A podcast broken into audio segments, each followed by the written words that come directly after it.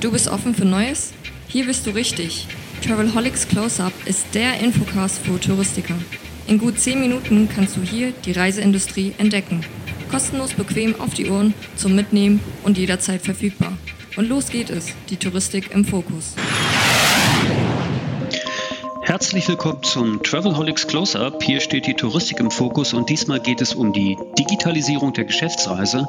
Ich treffe mich mit Michael Riegel von Comtravo und wir unterhalten uns darüber, wie die Geschäftsreise 2.0 auf Basis von künstlicher Intelligenz, Apps und neuen Kommunikationsformen aussehen könnte. Mein Name ist Roman Borch und jetzt geht's los. Hallo im Travelholics Podcast Studio, Michael Riegel von Comtravo. Wir sprechen virtuell wieder mal, obwohl wir uns fast in die Augen schauen könnten, weil ich bin am Strausberger Platz, du bist in der Nähe vom Paul-Linke-Ufer, Kreuzberg, Friedrichshain ist nicht so weit auseinander. Trotzdem ist alles digital heutzutage, aber das ist ja auch euer Geschäftsmodell, richtig? Hm, genau, richtig. Also wir sind im Prinzip eine Geschäftsreiselösung. Ähm, tatsächlich sind wir nicht rein digital. Ähm, der Kern von unserem Geschäft ist natürlich, dass wir Software bauen, die sowohl von Kunden ähm, direkt genutzt werden kann, um Geschäftsreisen zu buchen, ähm, genauso aber auch von Agenten, also auch von Reisebüro-Kaufleuten. Das heißt, am Ende des Tages bauen wir eine, eine Plattform äh, für Geschäftsreisen. Ja, das, die ist natürlich im Kern digital, Nichtsdestotrotz, und ich finde auch gerade in diesen Tagen ist es auch wichtig, das zu sagen, nichtsdestotrotz legen wir schon auch Wert auf ähm, ähm, einen, einen sehr, sehr guten Service. Ja. Und Service ähm, ist, ist per se normalerweise nicht äh, komplett digital, sondern wir haben tatsächlich auch ein Team von Reisebüro-Kaufleuten, was wir jetzt auch ausgebaut haben, ähm, ähm, was sich quasi um den, ähm, sag mal, um den ganzen Service-Part kümmert. Das heißt, ihr seid letztlich ein Geschäftsreisebüro mit einer stark digitalen Ausrichtung, habt aber so ein paar USPs, die andere vielleicht nicht haben, weil sonst wärt ihr ja einfach nur ein Reisebüro. Was sind denn die USPs? Hm, genau. Das hängt natürlich sehr stark von der Zielgruppe ab. Also ähm, im Prinzip ähm, sind wir, also wir sind rein im Geschäftsreisebereich unterwegs und wir kümmern uns eigentlich rein um, um ich sag mal, KMUs, also sprich mittelständische Unternehmen. Das heißt, ähm, ja, wir kümmern uns jetzt nicht um Privatpersonen und auch nicht, sag ich mal, um die Siemenses äh, dieser Welt. Ähm, genau, was machen wir, glaube ich, ähm, sehr, sehr gut für diese Zielgruppe? Ich glaube, ähm, der Kern ist schon unser digitaler Ansatz. Das heißt, ich glaube, wir sind deutlich effizienter ähm, darin, Geschäftsreisen abzuwickeln, was sich am Ende natürlich auch immer in der, in der Kostenbasis widerspiegelt, die sowohl wir haben, aber am Ende auch dem Kunden natürlich durchreichen können. Das heißt, ich glaube, gerade in Zeiten von Corona, wo viele auf Geld achten, ist das natürlich ein riesiger Vorteil, ähm, wenn man das deutlich flexibler und kostengünstiger gestalten kann. Ich glaube, das ist der eine, eine Part. Und ich glaube, der zweite Part ist ähm, am Ende Convenience für den Kunden. Das heißt, ich glaube, für unsere Kunden, dadurch, dass wir ähm, eine, eine Plattform haben, äh, wo ich äh, mobile in meiner App buchen kann, äh, wo ich äh, online buchen kann, wo ich aber auch, äh, wenn ich jetzt irgendwie gerade in aktuellen Zeiten, wo viel Unsicherheit ist, wo ich aber auch mal einen Experten anrufen kann, ähm, ähm, das bringen wir quasi in, in, einer sehr digitalen Lösung am Ende des Tages zusammen, ähm, was für die Kunden wahnsinnig angenehm ist. Ne? Und das heißt, ähm, ich kann jetzt irgendwo im, im, Auto sitzen, kann dann die Comtrabo-App quasi nutzen ähm, und Sachen irgendwie anfragen ähm, oder ändern. Und äh, ja, und ich glaube, das ist quasi ein, ein Setup, was gerade für Mittelständler sehr, sehr gut passt, weil es wahnsinnig schnell nutzbar ist. es sind keine riesigen Implementierungsthemen nötig, wie das oft bei klassischen Reiselösungen der Fall ist. und und gleichzeitig hat man aber maximal viel Transparenz, sowohl als Reisender als auch als Unternehmen. Und ich glaube, das ist äh, das, was wir sehr, sehr unique machen. Ja, und ihr seid ja auch durchaus erfolgreich. Ne? Also ich habe gesehen, ihr habt schon weit über eine Million Reisen abgewickelt. Und so lange, wie lange gibt's euch eigentlich schon? Mhm. Ja, uns gibt's jetzt genau knapp, knapp fünf Jahre. Ähm, also so viereinhalb Jahre sind wir jetzt im Prinzip dabei. Ähm, genau, ist natürlich irgendwie eine Entwicklung, aber ich glaube tatsächlich, dass wir uns äh, bisher nicht beklagen können und da tatsächlich auch sehr, sehr gut ähm, entwickelt haben. Ähm, wir arbeiten ja mit äh, ein gutes Stück über 1000 Firmen ja inzwischen zusammen. Und das ist wirklich also auch große, traditionelle äh, Mittelständler. Ähm, und ich glaube, ja, ich glaube, so unser Kernmerkmal da ist tatsächlich, ähm, dass wir es schaffen, wenn, wenn Kunden einmal Kunden quasi bei uns sind, ähm, dann schaffen wir es schon, ähm, die auch wahnsinnig zufrieden und auch sehr, sehr langfristig ähm, quasi bei uns zu halten. Ja, und das ist, glaube ich, immer ein, ja, auch ein sehr, sehr gutes Zeichen oder was, was mich persönlich natürlich auch immer sehr freut. Nee, das ist großartig, absolut. Und ich meine, es ist ja auch durchaus selten in dieser Zeit, in der wir hier gerade leben, äh, ein touristisches Unternehmen zu haben, was sagt, wir sind eigentlich sehr zufrieden und sind mit der Entwicklung äh, nicht ganz so unglücklich wie viele andere im Markt. Natürlich werdet ihr auch Einbrüche haben oder könnt ihr die gar nicht verzeichnen? Schön wär's. nee, ähm, natürlich, also äh, ganz klar, die, ich glaube, die, die, die gesamte Branche hat das schon, schon echt hart, ähm, hart getroffen und natürlich auch die Geschäftsreisebranche in dem Sinne. Ähm, das heißt, ähm, ja, also ich glaube, im extremsten Monat waren wir, das war April, äh, waren wir irgendwie bei 13 Prozent von unserem äh, vor, vor Krisenvolumen. Das, äh, das ist signifikant und das muss ein Geschäft quasi auch erstmal so stemmen. Ich glaube, es gibt trotzdem zwei, äh, mindestens zwei Gründe, warum wir trotzdem eigentlich sehr, sehr bullish und äh, durchaus uns gut positioniert fühlen, obwohl wir in einer riesigen Krise sind, die es in der Geschäftsreisungsindustrie noch nie in der Form gab und, und wahrscheinlich auch nie wieder so geben wird. Ähm, ich glaube, es sind zwei Faktoren. Ich glaube, der Faktor eins ist, wir glauben, wir setzen absolut aufs richtige Geschäftsmodell mit dem sehr digitalen Ansatz. Ich glaube, das wird sich durch Corona nur noch beschleunigen. Also in den Krisenzeiten sehen wir jetzt auch, dass da die Nachfrage immer höher ist, weil die Firmen flexibler sein wollen, wollen keine Fixkosten mehr haben, wollen, ähm, wollen relativ transparent sehen, wo sind jetzt ihre Reisen unterwegs, wenn es neue Reisewarnungen gibt. Also alles Themen, die man eigentlich nur digital lösen kann, die ähm, einfach nicht zu lösen sind. So, das heißt, ich glaube, das bestärkt unser Geschäftsmodell am Ende des Tages nochmal. Und ich glaube, das Zweite ist, ähm, man sagt das ja oft immer so, finde ich, dass, ähm, und ich finde das manchmal so ein bisschen lapidar, aber man sagt ja oft immer so, jede Krise birgt auch eine Chance. Ne? Und ja. ähm, in den letzten, ähm, in den letzten Wochen, also ich glaube, es hat selten so gut zugetroffen wie, wie auf diese Industrie. Ne? Wenn wir uns überlegen, wie sieht die Geschäftsreiseindustrie in 18 Monaten aus, dann bin ich mir sicher, dass sie fundamental anders aussieht als jetzt. Und das hat auch schon angefangen. Also da sind wir auch schon mittendrin. Also das heißt, ich weiß es nicht, aber wenn es vielleicht 50 und 50 Prozent der Unternehmen noch gibt, ähm, dann sind wir schon gut dabei. Ne? Also ähm, es wird nie wieder so einen radikalen Shift, so einen radikalen Einschnitt in dieser Branche geben. Ja? Und Genau, und da fühlen wir uns aber tatsächlich ganz gut gewappnet, ähm, ähm, schauen uns auch an, wie wir an dieser Konsolidierung quasi partizipieren und teilnehmen. Ähm, das hat man ja auch in der Presse in der Vergangenheit schon gelesen, dass wir da auch das ein oder andere Unternehmen übernommen haben, schauen uns aber auch andere Möglichkeiten an, sind dann sehr, alle Richtungen eigentlich sehr, sehr offen. Ne?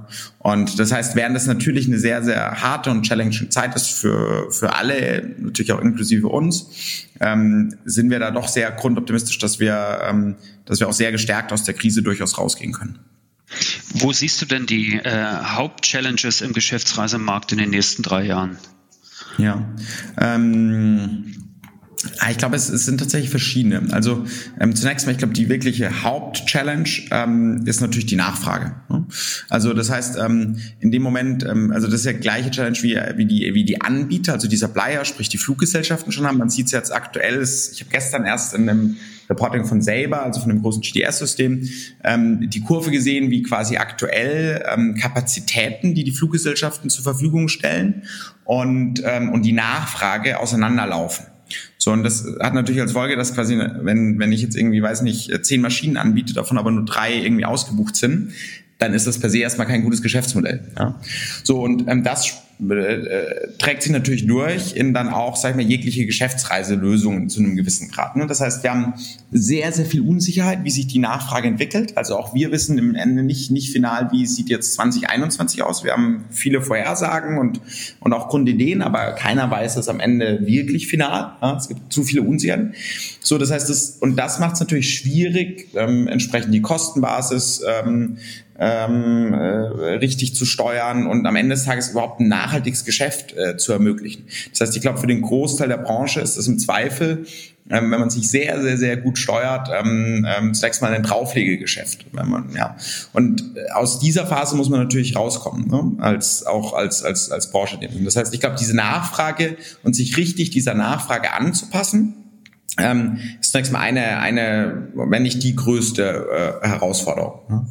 Ähm, ich glaube, dann nachgelagert, ähm, und auch das ist gar nicht so einfach, ähm, ist quasi das, was der Kunde fordert und wünscht, äh, anders. Was meine ich damit? Also ich sag mal, noch vor der Krise war es so, dass äh, wirklich alle unsere Kunden wollten ähm, CO2-Kompensation. Ja, also das war so, wie können wir nachhaltig äh, reisen, war so das das Thema.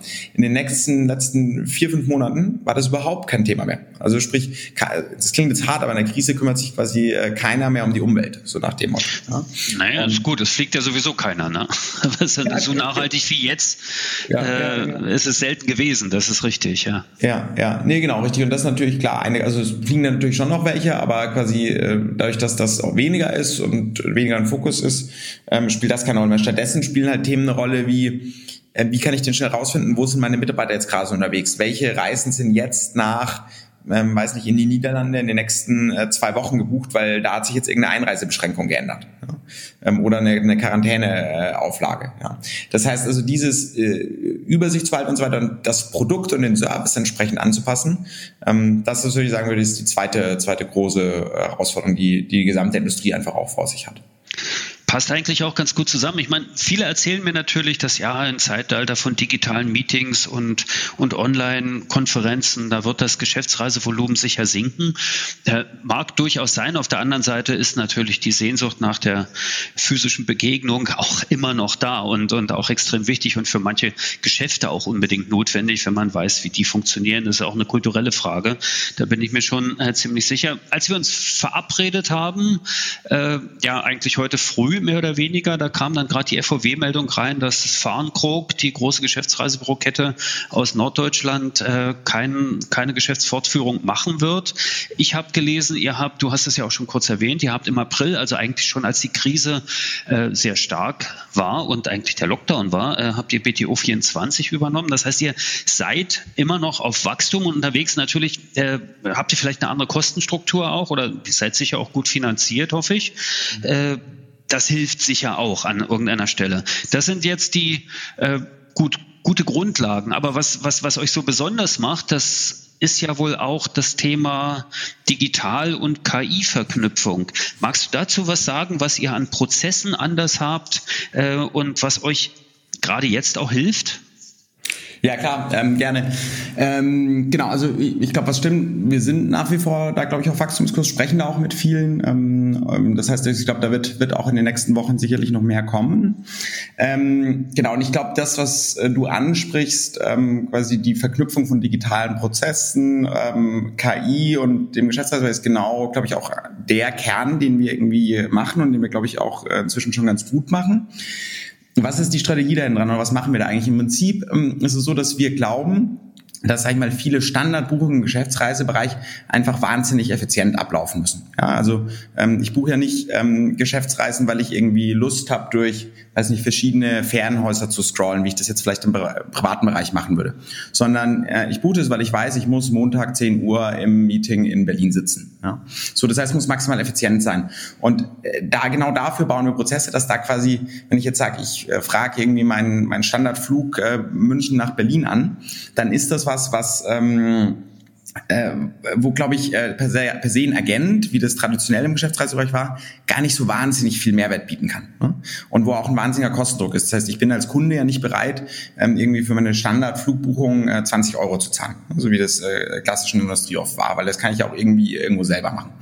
Und das sind genau Sachen, ähm, die wir bauen. Wir bauen das aber nicht rein als Online- oder, oder App-Buchungstools. Das machen wir auch, das haben wir auch aber es gibt trotzdem noch sehr viele Anfragen, die eigentlich so gesehen klassisch offline sind. Das heißt, Leute rufen immer noch gerne an, Leute schreiben immer noch gerne eine E-Mail und sagen, hier kümmert euch doch bitte.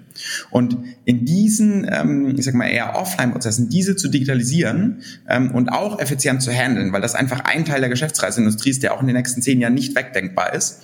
Ähm, das ist, glaube ich, eine unserer Stärken, ja, dass wir nicht einfach ein, ähm, ich sag mal, das siebte Online-Buchungstool ähm, ähm, irgendwie einführen, sondern das sehr eng mit den Prozessen verknüpft haben, die äh, typischerweise eigentlich offline ablaufen. Ja? Und, ähm, und das sind genau Sachen, ähm, wo, wo auch unsere KI, also zum Beispiel, die, wir, haben, wir haben ein sehr gutes NLP, eine sehr gute Texterkennung inzwischen. Ähm, das sind natürlich alles äh, Prozesse und Sachen, die da wahnsinnig helfen, am Ende für den Kunden sehr schnell und sehr angenehm ähm, äh, ja, zügige Lösungen und Antworten zu liefern. Okay, das bedeutet, ihr wertet halt die Anfragen auch aus, erstellt wahrscheinlich am Kunden dann auch entsprechende Profile. Macht ihr auch so Recommendations, also Vorschlagswesen? Ja, absolut. Also ähm, ich glaube, das, was da halt spannend ist, ist, ähm, wir schauen uns ähm, viel an quasi, also A, natürlich sehr einfach zunächst mal, was sind denn die statischen Präferenzen der Firma oder auch der Mitarbeiter? Also ich will halt lieber, weiß nicht, Lufthansa als Ryanair fliegen, ähm, ich will ähm, äh, eigentlich immer ganz gerne in drei Sterne Boutique-Hotels übernachten etc. Das ist quasi so das, was relativ einfach ist. Und das, was ein bisschen tiefer geht, ist quasi, wir schauen uns aber auch so Sachen an äh, wie vergangenes Buchungsverhalten, Buchungsverhalten von, von Peers. Also sprich, ähm, wenn jetzt, also Beispiel, wenn jetzt quasi irgendwie meine Kollegen in London immer in dem und dem Hotel übernachten, dann ist ja die Wahrscheinlichkeit, dass ich auch in diesem Hotel übernachten würde und das ganz gut finde, ähm, relativ hoch. Das heißt, es macht Sinn, als eine der Optionen, die man dem Kunden dann anbietet, auch dieses Hotel ähm, anzubieten, weil schon relativ viele der Kollegen da übernachtet haben. Ja? Ähm, das sind jetzt ein bisschen vereinfacht gesprochene Beispiele, aber das ist genau ein Teil, sage ich mal, der, der Recommendation, der, ähm, ähm, in den wir auch investieren und den wir, ähm, den wir ja definitiv, glaube ich, auch sehr gut machen. Das ist ja letztendlich auch das, was ein guter Expedient im, im klassischen Reisebüro auch macht, dass er einfach sagt, okay, das passt ganz gut zu, zu Ihnen als Kunde.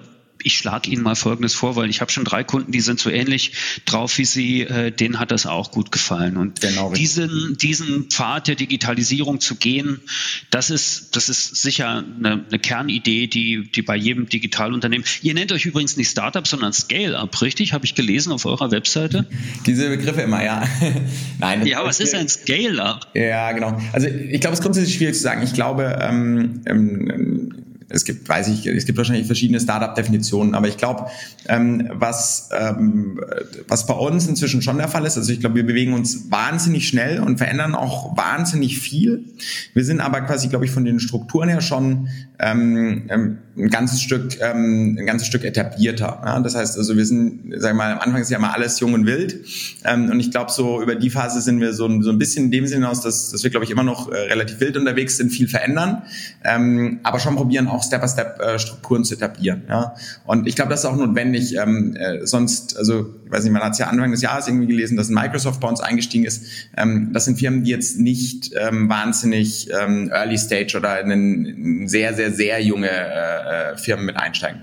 Und ich glaube, das heißt, so eine gewisse Professionalisierung werden wir natürlich äh, höllisch darauf achten, dass wir, ähm, dass wir extrem schnell unterwegs sind. Ähm, ist, ist auch wichtig, ja, ähm, um ja, gerade bei der Zielgruppe, die wir am Ende des Tages auch haben. Ne? Wir arbeiten ja mit äh, lange, lange etablierten ähm, Unternehmen zusammen. Da ist eine gewisse Professionalität einfach, einfach wichtig. Ne? Absolut. Also ihr habt, äh, um es mal platt zu sagen, ihr habt jetzt das Bällebad rausgeräumt, weil Microsoft reingekommen ist, oder ist das Bällebad noch da? ähm, das Bällebad hatten wir tatsächlich noch nie, ähm, aber man könnte sagen eigentlich, dass also wir haben tatsächlich, ähm, wir haben tatsächlich noch eine Tischtennisplatte und man könnte sagen, äh, bei, bei der Anzahl der Tischtennisbälle, die da meistens außen rumliegen, haben, haben wir wahrscheinlich tatsächlich noch ein Bällebad, ja. okay, okay, okay. Gut, das spricht natürlich für die Aktivität der Mitarbeiter, auch sehr cool. Du, vielleicht eine letzte Geschichte noch. Du hast ja eingangs gesagt, ihr bietet auch technische Lösungen an, die andere Kunden einsetzen. Also sprich auch klassischer Vertrieb oder so. Was, was ist das? Mm. Das habe ich jetzt noch nicht ganz von der Frage. Wir bieten technische, ja, also wir bieten primär technische, also quasi wir bieten aktuell zumindest keine White-Label-Lösungen an. Also wir würden jetzt nicht aktuell einem anderen Reisebüro unsere Software zur Verfügung stellen.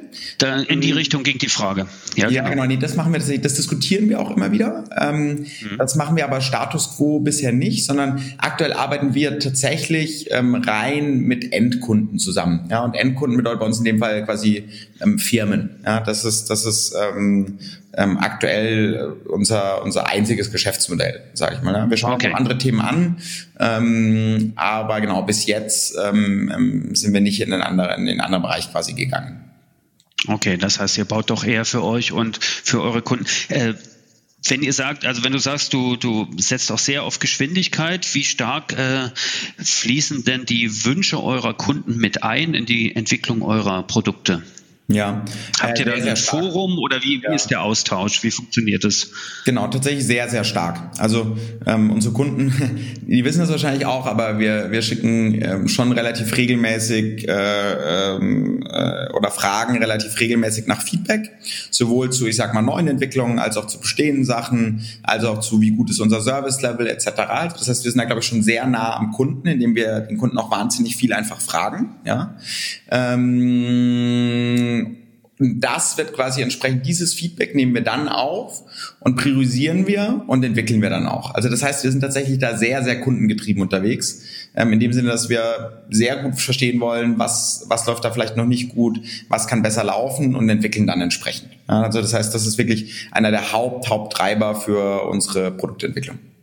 Gibt es eigentlich sowas, fällt mir gerade noch ein, vielleicht als allerletzte Frage, äh, Gibt es einfach so ein, so ein Most Favored Feature, was, was also eure Kunden am meisten an eurer Lösung mögen? Mhm, mhm, mhm, ja.